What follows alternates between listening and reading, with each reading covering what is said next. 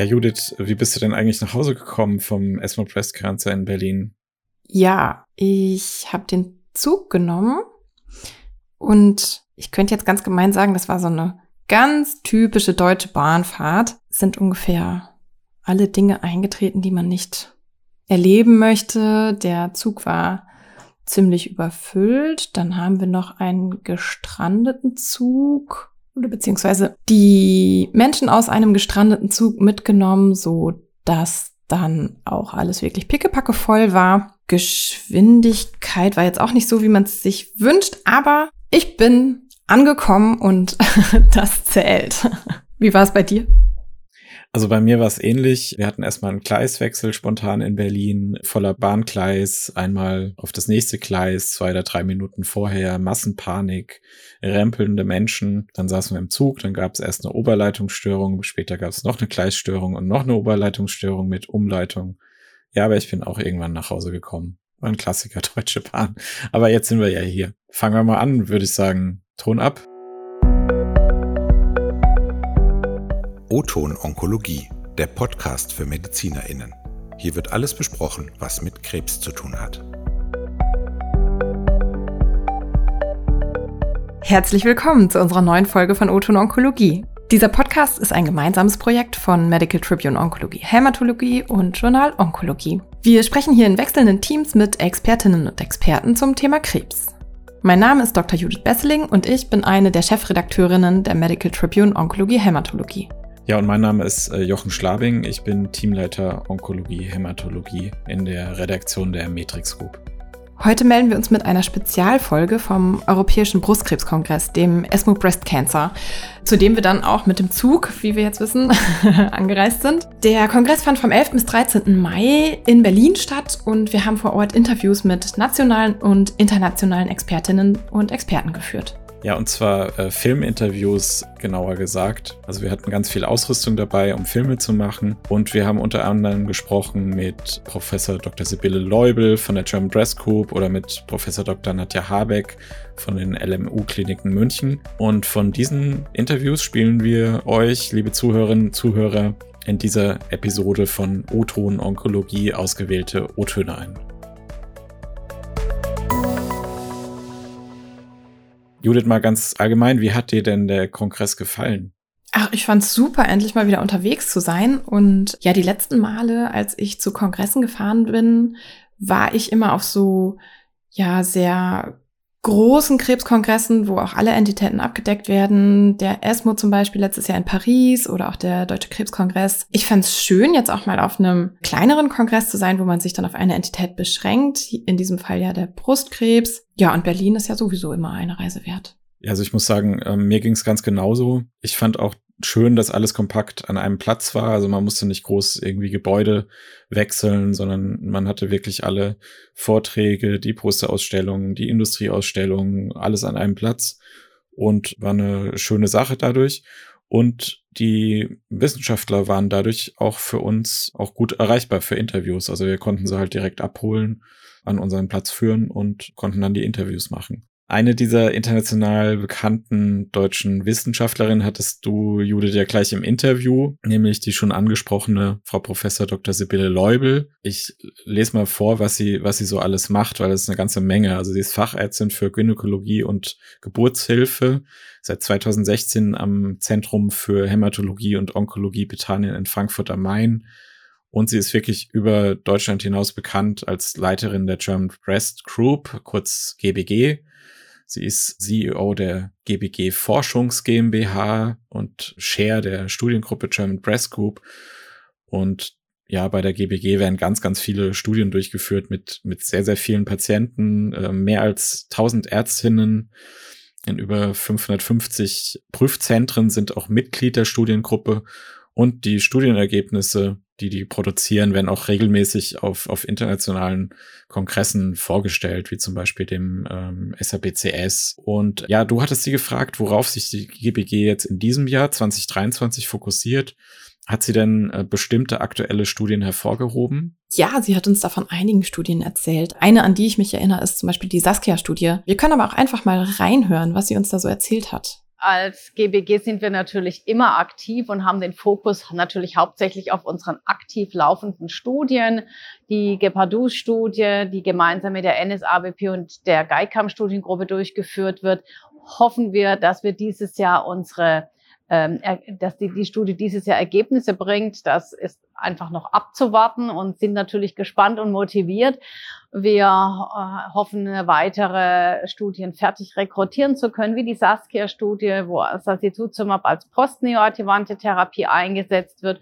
Und neue Studien sind in der Planung oder gerade eben gestartet, wie die GEPA-PIPA-Studie, wo eben das Inavolisib als PIK3 CA-Inhibitor bei Patienten eingesetzt werden, ganz gezielte Therapie, die ein HER2-positives, Hormonrezeptor-positives Karzinom haben mit einer PIK3-CA-Mutation, also endokrine Therapie, Anti-HER2-Therapie und dann noch die PIK3-Inhibitor-Therapie äh, und schauen wir, ob wir da ähm, weitere Erfolge mit erzielen können.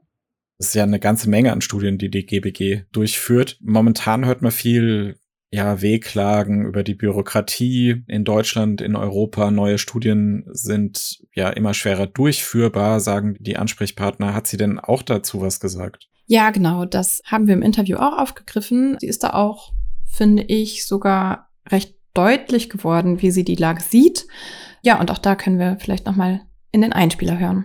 Also ich finde, dass es ja in den letzten zehn Jahren eher schlechter geworden ist mit den Studien in Deutschland. Das hat sicherlich viele Gründe. Das liegt auch an den komplexeren Strukturen ähm, bei den Behörden, in den Krankenhäusern. Ähm, Vertragsgestaltung ist aufwendiger geworden. Der Datenschutz ähm, ist aufwendiger geworden, obwohl er uns eigentlich gar nicht behindert. Ähm, und ich glaube, wir müssen wieder einfacher denken. Die Behörden müssen einfacher denken, damit wir auch hier wieder Studien schneller an den Start bekommen. Und letztendlich ist das auch unabhängig davon, ob wir jetzt eine Industriestudie machen oder ob wir eine Investigator-Initiated Studie machen. Die Anforderungen an die Studien von Behördenseite sind eigentlich gar äh, gleich. Gut, Clinical Practice gilt überall, aber wir müssen trotzdem einfach bleiben und nicht alles überregulieren. Ich glaube, das kann man nur als Botschaft geben, damit wir auch in Zukunft noch erfolgreiche Studien in Deutschland durchführen können. Ja, da hast du recht, da ist sie sehr deutlich geworden. Ich fand jetzt auch interessant, dass es gar kein so großer Unterschied ist jetzt, ob das akademische äh, Studien sind, ob das industriegeführte Studien sind. Es ist halt insgesamt immer komplizierter geworden. Föderales System natürlich in Deutschland, aber das ist ja irgendwie auch, auch bedenklich, wenn Studien immer schwerer durchführbar sind. Ja, stimmt, da gebe ich dir recht.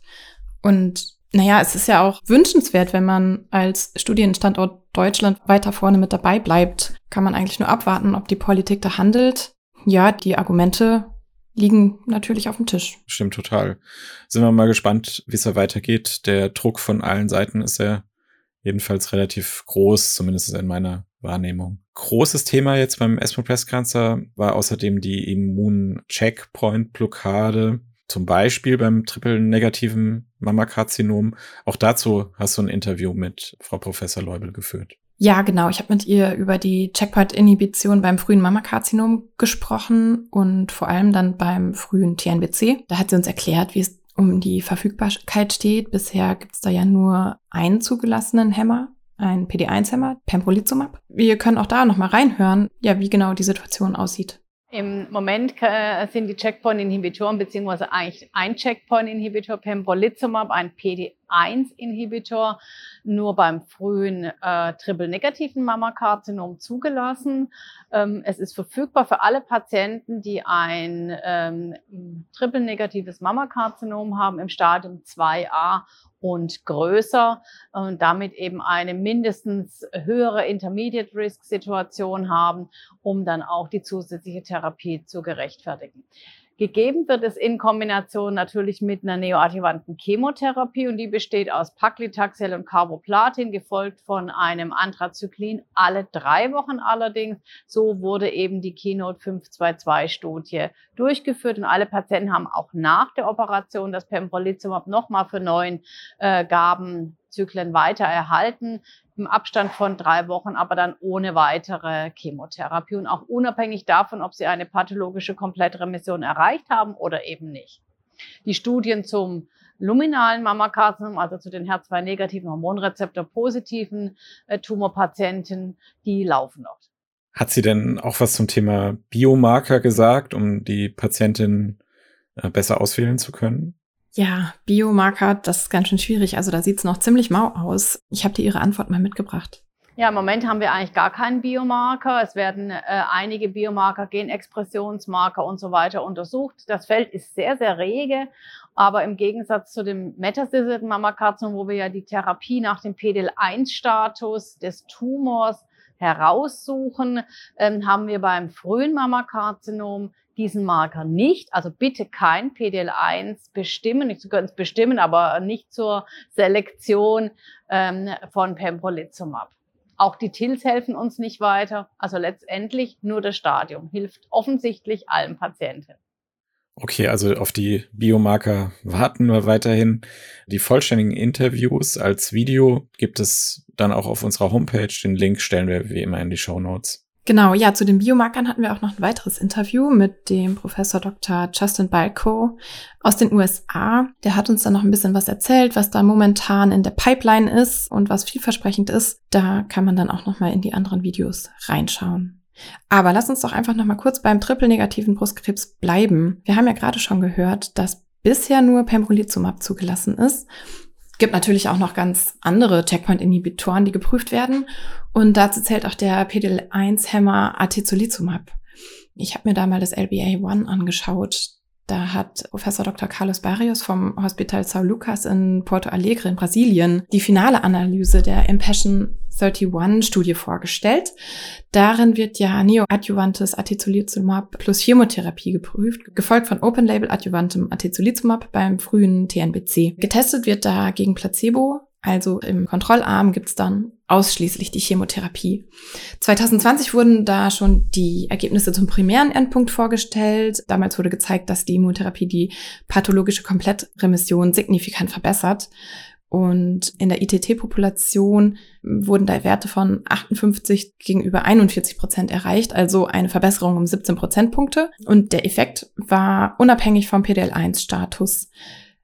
Professor Barrios hat jetzt das Update nach 39 Monaten Follow-up vorgestellt und äh, die Daten veranschaulichen, dass sowohl das ereignisfreie Überleben, aber auch das krankheitsfreie und das Gesamtüberleben zumindest numerisch äh, verbessert werden. Und sein Fazit lautete dann dementsprechend auch, dass die gesteigerte PCR-Rate zu einem verlängerten Überleben führt. Wurde das Ergebnis denn dann auch diskutiert beim ESMO Press Ganze? Ja, auf jeden Fall, das wurden sie. Professor Lambertini von der Universität Genua war der Diskutant. Und er hat dann unter anderem in den Raum geworfen, dass man bei PatientInnen, die eine pathologische Komplettremission erreichen, über eine Deeskalation vielleicht nachdenken sollte. Dazu haben wir auch noch einen Textbeitrag, den man auch bei uns auf der Landingpage findet. Sehr gut. Ähm, ist dir noch etwas weiteres beim ESMO Press Ganze aufgefallen? Weitere Late-Breaking Abstracts oder andere Studien, die vorgestellt wurden? Kein Late-Breaking Abstract, aber ein Punkt, den ich ganz interessant fand, war so eine Subauswertung aus der Destiny Pressed 04 Studie. Da ging es nicht nur um H2 Low, so, also was ja im Moment eigentlich immer viel Beachtung findet, sondern auch um ER Low. Also wird da der Hormonrezeptor dann noch mal ein bisschen mehr in den Blick genommen. Und dieses ER Low wäre dann eine Immunhistochemie von ein bis zehn Prozent die Kombination von HER2-Low und ER-Low kommt wohl bei zwei bis drei Prozent der Mammakarzinome vor und ähnelt dann eher dem TNBC, also die endokrine Therapie schlägt dann bei den Tumoren wohl auch nicht so gut an. Das ist das Abstract 192 MO, das von Professor Dr. David Cameron von der University of Edinburgh vorgestellt wurde. Und er hat dann auch nochmal darauf hingewiesen, dass unter anderem die ASCO-Leitlinie immer noch empfiehlt, den Cut-off für die ER-Expression mittels Immunhistochemie bei größer gleich ein Prozent festzulegen. In Studien zur Endokrintherapie wird aber wohl immer häufiger auch der Cut-off bei zehn Prozent gewählt. Dass das sinnvoll ist, zeigt dann auch diese Subauswertung, die hier vorgestellt wurde. Mm, da wurde erstmal dann gezeigt, dass genau wie beim HER2 auch drei Subgruppen gebildet werden könnten. Nämlich negativ wäre dann IHC 0%, low IHC 1 bis 10%, wie wir es gerade schon gesagt haben, und positiv über 10%. Wie war denn das Studiendesign und was hat denn die äh, Subauswertung dann gezeigt beim ESMO Breast Cancer? Ja, genau, das Studiendesign in der Destiny Breast 04 Studie wurde ja Trastuzumab Deruxtecan äh, gegen eine Therapie nach Wahl des behandelnden Arztes bzw. der Ärztin geprüft. Da wurde 2 zu 1 randomisiert und sowohl das PFS als auch das OS von den PatientInnen mit HER2-Low-Tumoren war signifikant verbessert, egal wie der HR-Status ausfiel. Ja, die Subauswertung hat dann jetzt gezeigt, dass sowohl PatientInnen mit ER-negativem als auch mit ER-Low-Tumor von TDXD profitieren. Da war sowohl das PFS als auch das OS und die Overall Response Rate äh, unter TDXD besser. Das sind ja dann schon recht eindeutige Daten aus der Subauswertung. Muss vielleicht nochmal bestätigt werden, aber ich bin mir sicher, äh, zum Thema HER2-Low und ER-Low werden wir in Zukunft noch mehr hören. Und ja, natürlich, man fordert Biomarker, genauere Auswahl, aber die Therapie des Mammakarzinoms wird ja nicht gerade einfacher dann dadurch. Stimmt. Ich glaube, das ist egal, bei welcher Entität wir uns da befinden. Es wird immer komplizierter, kleinteiliger.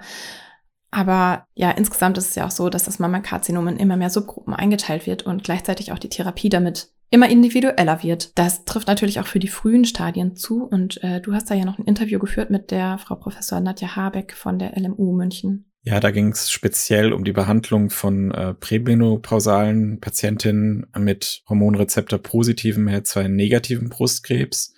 Und ich habe sie zum Stellenwert der Chemotherapie und zum Stellenwert von Multigen-Essays gefragt. Hören wir mal rein. Ja, Chemotherapie ist schon ein wichtiger Bestandteil unserer gesamten Therapieoptionen, auch bei der Luminal-like-Erkrankung. Aber natürlich muss sie indiziert sein. Im Moment ist die Indikation bei vier und mehr befallenen Lymphknoten gegeben. Bei null bis drei befallenen Lymphknoten schaut man, ob man nicht Chemotherapie vermeiden kann, in der Regel mit Multigen-Essays. Und wir haben in Deutschland die Adapt-Cycle-Studie gerade abgeschlossen oder sind dabei, sie abzuschließen, wo wir schauen, können wir nicht Chemotherapie bei noch mehr Frauen durch eine endokrin-basierte Therapie mit einem CDK4-6-Inhibitor ersetzen. Ja, sie sind multigen, sie sind ein Teil unserer ähm, Entscheidungshilfen äh, für die Frage Chemotherapie, ja, nein. Und äh, vor allem nützlich bei 0 bis 3 befallenen Lymphknoten. Im, in USA ist es so, dass die ASCO empfiehlt vor allem bei äh, postmenopausalen Patienten und bei prämenopausalen Patienten nur bei nodal negativer Situation. Ich sehe das etwas anders. Ich denke, dass die Indikation auch bei jungen Frauen da ist. Wir haben ja in Deutschland die ADAPT-Studie durchgeführt, wo wir den Multigen-Assay Oncotype DX noch ähm, kombiniert haben mit der Frage, spricht der Tumor überhaupt auf endokrine Therapie an, diese vier Wochen endokrine Therapie vor der Operation. Und wenn der Tumor endokrin responsiv ist und die Patientin einen Recurrence Score bis 25 hat, dann kann man auch bei jungen Frauen guten Gewissens auf eine Chemotherapie verzichten. Ja, das vollständige Interview mit Frau Professor Habeck und weitere mit ihr und auch mit anderen ExpertInnen stellen wir dann ebenfalls auf die Homepage. Es gab ja natürlich auch noch viel mehr interessante Präsentationen, aber hier alles vorzustellen wird natürlich den Rahmen sprengen. Unter medical-tribune.de slash esmo-breast-2023 findet man die komplette Berichterstattung. Und wer sich dafür interessiert, kann dann gerne auch mal dort vorbeischauen. Man findet alle aufgegriffenen Videos, also hier aufgegriffenen Videos und noch weitere und natürlich auch die klassischen Textbeiträge. Viele interessante Themen also für alle, die sich zu, ja, zur Therapie, zur aktuellen Therapie des Mammakarzinoms informieren möchten. Und ich würde sagen, Judith, damit kommen wir auch mal zum Ende dieser Folge und bedanken uns bei allen, die zugehört haben.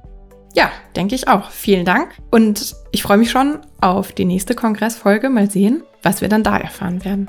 Also wenn Ihnen und euch diese Folge gefallen hat, dann abonniert uns gerne bei Spotify, iTunes oder den weiteren gängigen Podcast-Portalen. Wir freuen uns auch wirklich sehr über Likes, über Bewertungen, über Kommentare und wie mehrfach erwähnt, alle wichtigen Infos zu dieser Folge und unsere Kontaktdaten stehen in den Show Notes. Unser Dank geht an unsere Kolleginnen Anna Romalis, Christian Duder und Nils Greff aus dem Digitalteam. Bis zum nächsten Mal, sagen Jochen Schlabing und Judith Besseling.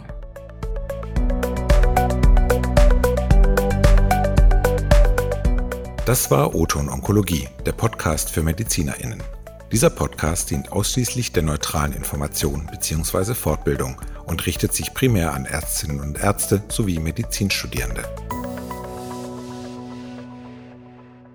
Ein Produkt der Matrix Group. We Care for Media Solutions.